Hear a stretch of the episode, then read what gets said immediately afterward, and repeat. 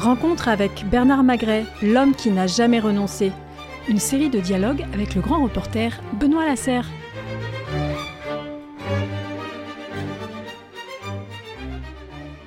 Bernard Magret, bonjour. Bonjour. En direct de Pape Clément, donc l'un de vos grands crus classés. Euh, on aurait pu se transporter à, à Fontbroge, à Saint-Émilion, puisque c'est de ce château qu'on va parler, de, l'un de vos quatre grands crus classés.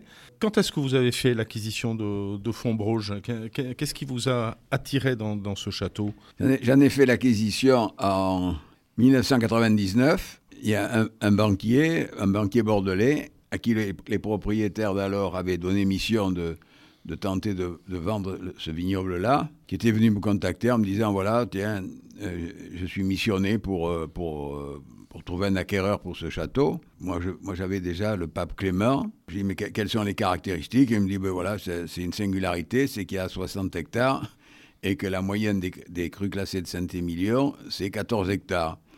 Me dit par conséquent, vous avez la possibilité de faire euh, un, bon nombre de bouteilles, tout au moins un nombre supérieur euh, aux autres. Et par conséquent, ça permettra à ce château, qui à ce jour-là n'est pas, pas à ce niveau, euh, d'être présent dans le monde entier, comme les grands crus classés du Médoc sont présents dans le monde entier. Bon, je dis oui, pourquoi pas. Puis après, on est allé, on est allé visiter. Je ne cache pas que le, le château était dans un état qui n'était pas très brillant, dans la mesure où, si d'ailleurs les gens le vendaient, c'est qu'il y avait des, des oui. raisons. Mmh. Mais ça arrive souvent, des familles qui, qui se disputent, euh, des héritages et tout ça. Ça arrive, euh, c'est pas monnaie courante, c'est pas vrai, mais ça arrive souvent dans notre région. Et donc je l'ai visité. Et puis euh, j'ai fait venir euh, un expert pour avoir leur avis concernant la qualité du terroir, parce que vous savez, le, le vin, c'est avant tout le, sûr, la qualité terroir, du terroir ici. Mmh. Et puis j'ai été attiré par, euh, lorsque je l'ai visité, par euh, le, maître de chez de l'époque, donc, euh, qui m'a raconté l'histoire du château. Alors il se fait que c'est un château qui était propriétaire d'une très grande famille en 1466 exactement, et qui s'appelait Canol, et le lieu-dit était Fontbroge. Donc c'était Canol de Fontbroge. Par la suite, dans les années 1500 et quelques, cette famille-là s'est appelé d'ailleurs euh, Fontbroge et a pris le nom de duc et les propriétaires sont devenus les ducs de Fontbroge. Bon. Il y avait tout un ensemble qui laissait supposer qu'on pouvait faire euh, renaître ou faire mieux connaître ce château au travers d'une histoire qui est que je vais tenter de raconter, qui est... Euh, oui, vous, le contexte historique, c'est toujours important dans vos châteaux, ici Pape Clément bien entendu, on, on, on l'a dit à la Tour Carnet, vous aimez bien que le, le, le, le château dont, dont, dont, vous faites l'acquisition, dont vous allez être le propriétaire, vous aimez bien qu'il soit chargé d'histoire, ça compte pour vous ça. Mais ça compte pour moi parce que ça compte, vous savez, mon roi, c'est l'amateur de vin. Mmh. Hein. Et ça compte pour les amateurs de vin parce que au-delà au de ce qu'ils peuvent lire sur le, sur le, le, le vin du, du, château en question, eh bien, il euh, y, y, a aussi l'histoire, quoi. Et l'histoire se mémorise. Si elle est belle, d'abord, euh, traditionnellement, le propriétaire ou les amis du propriétaire ne gardent pas pour elle, euh, pour eux, cette, cette, ces, ces, belles histoires. Et donc, ça fait chuchoter, ça fait parler au fil, au fil de 50 ans, 60 ans, plus. Eh bien, on arrive à, à, à mieux à connaître, tout au moins, si ce n'est pas mieux, à connaître, le, à connaître le, ce, ce vin-là et, et cette, cette, histoire. Mmh. Cette histoire est belle parce que c'est une famille euh, qui était, euh, qui euh, avant, avant la Révolution était puissamment royaliste. Et quand il y a eu cette fameuse révolution, ben, en 1794, la famille en question, malheureusement, a été. Oui, ils sont passés à l'échafaud. Sont passés à, à l'échafaud. Alors le, le, second, le second intérêt, c'est que le, les, services, les, les services de l'État m'avaient dit que c'était un des endroits à Saint-Émilion où, il y avait le plus d'histoire, plus de passé. Et nous, vraiment, vraiment par hasard, euh, vous savez qu'il y a un moment, quand les, vignes sont âgées, on est, amené à les arracher et à laisser le, sol euh, un an, deux ans à, respirer, comme on dit dans notre métier. Et puis après, on s'est mis, à planter, on mis à planter. Et quand l'administration en question nous a vu planter, et, et donc remuer le sol, élaborer, nous ont dit stop, nous, il s'agit là vraisemblablement de, quelque chose qui sort de l'ordinaire. Et donc, ils se sont mis eux-mêmes à chercher. Moi, j'ai demandé si est-ce qu'on pouvait les aider. Non, non, non, euh, non on veut que des, que des, gens qui sont de chez nous, qui sont des spécialistes.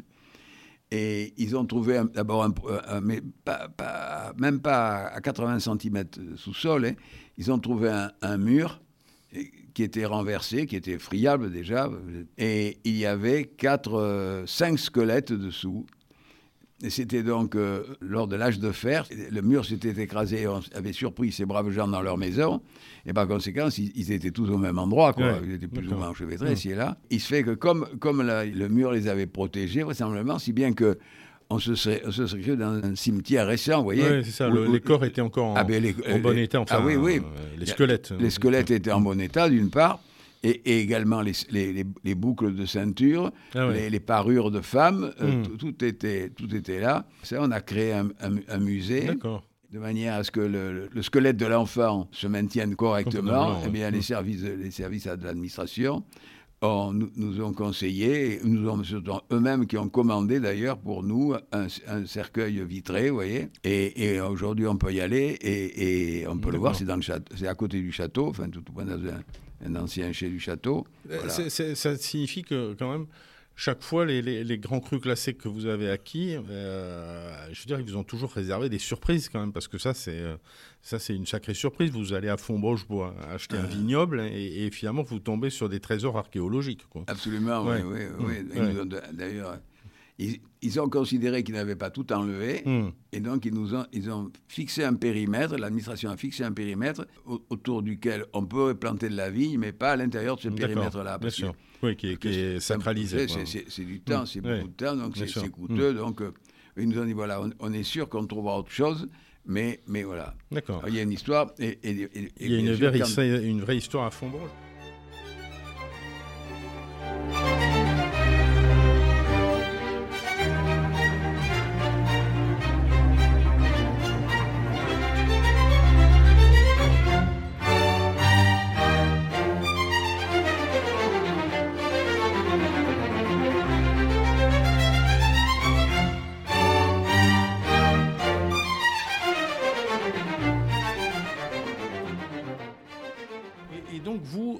quand, vous achetez Fontbroge, en tout cas, donc vous l'avez dit, vous aviez, euh, vous avez déjà Pape Clément. Euh, le, but n'est pas de vous dire euh, je veux avoir quatre grands crus glacés. C'est un peu l'occasion, si, si vous me passez l'expression, qui fait le larron. Mm. c'est comme ça, on vous propose Fontbroge, vous visitez, vous, vous le, domaine vous plaît, vous vous dites il y a quelque chose à faire, malgré l'état, comme vous dites, mm. pas brillant de, de, du château, etc. Mais le terroir est bon. Donc vous vous dites, euh, allez, je prends. Oui, je prends. on a eu une autre surprise, c'est que vous savez que tous ceux qui avaient des caves, des vins de, grande qualité, pendant la, pendant la guerre de 45, entre 44 et 45, euh, creusaient, vous savez, et puis remettaient une dalle de ciment dessus et mettaient les bouteilles dessus.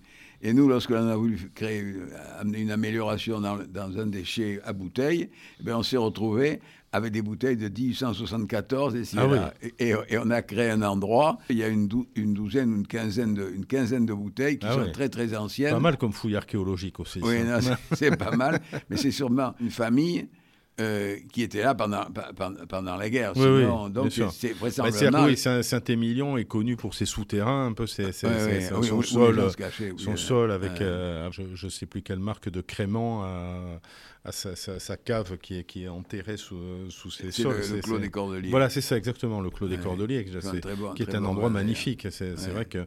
Et et, vous, euh, le, terroir de Saint-Émilion, c'est quelque chose qui vous attirait, qui vous intéressait particulièrement ou, euh, quelle relation vous avez avec, avec Saint-Émilion? C'est un, lieu, un nom magique, Saint-Émilion, quand même. Vous avez parfaitement raison. C'est un, nom magique dans la mesure où, il y a 7 ou 8 ans environ, des tests, si l'on peut dire, de, mémorisation ont été faits sur Saint-Émilion. Et souvent, le mot Saint-Émilion est passé devant Bordeaux. Ah oui. Et donc, euh, Saint-Émilion, ça veut dire quelque chose dans le monde, quoi. Hmm. c'est, oui, puis c'était classé à l'UNESCO aussi, il faut savoir que c'est classé, à, classé à l'UNESCO aussi, assez, assez, hmm. rapidement d'ailleurs. Donc, puis il y a, il y a, tout un, théâtre qui est, là, qui laisse hmm. supposer que. Bon, et puis il y a, il y a aussi des, des, anciennes, très très anciennes bâtisses qui sont là. L'une, on ne voit que le mur d'ailleurs. Oui.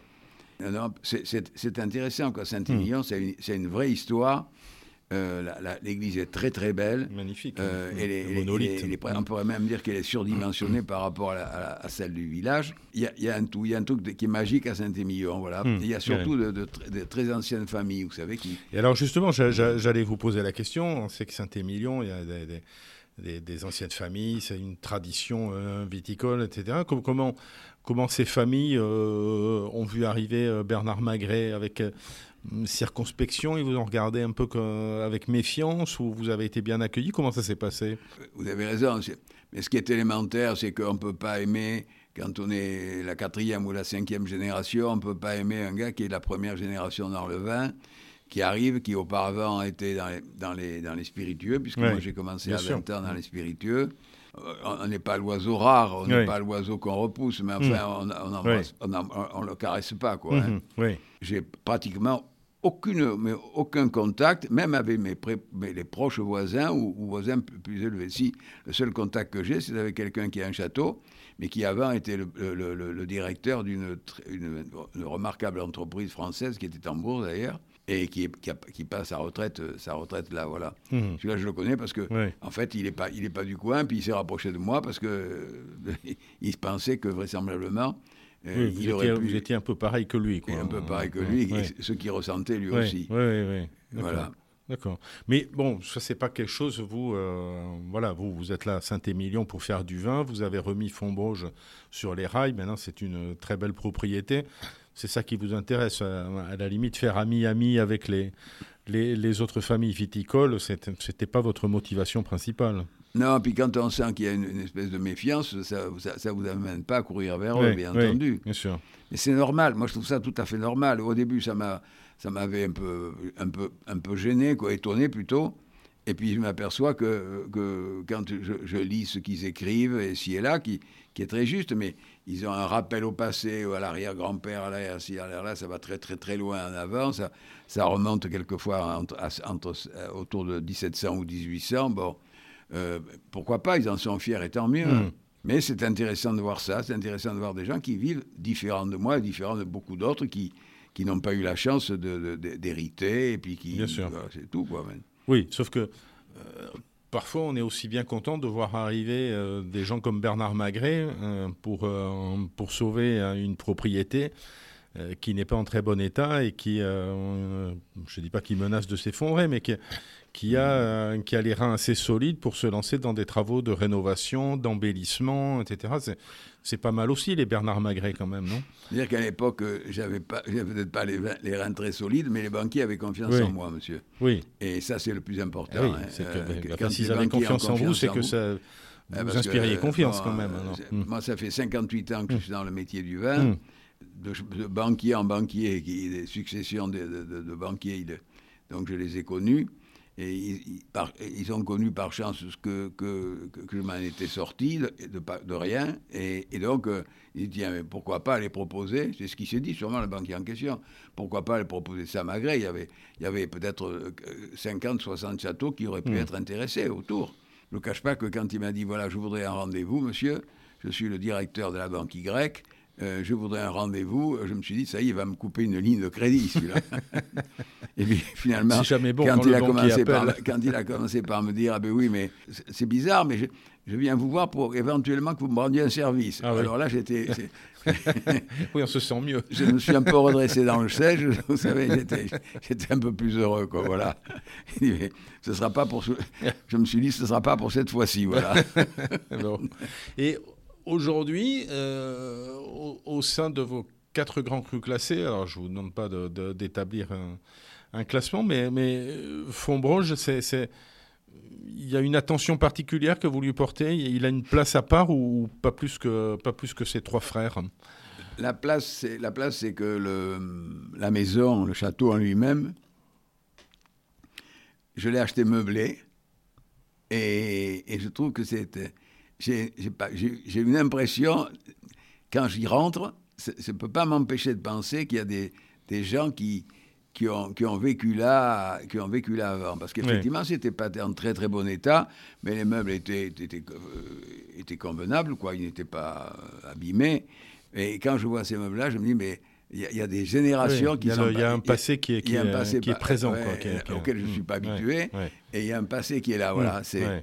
Et j'ai pratiquement rien touché. J'ai mis une ou deux œuvres d'art supplémentaires mais j'ai pratiquement, j'ai très peu touché, quoi. Sauf Par contre, vous avez investi dans le vignoble, le, le, vin, vous considérablement. Avez Considérablement. Et on a mis 3-4 ans, d'ailleurs, pour le, pour le ramener, ou 5 ans pour le ramener à, un bon niveau, parce que les prédécesseurs, pour des raisons qui sont les leurs, tout est respectable, hein, euh, ne s'en occupaient pas beaucoup. Quoi, voilà. Pour, récemment, pour une question de moyens, puisqu'ils ils, ont eu les problèmes que j'ai tenté de citer tout à l'heure. Voilà. D'accord.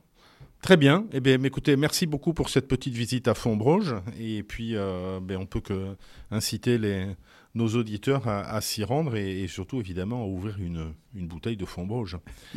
merci Bernard Magret. Merci beaucoup.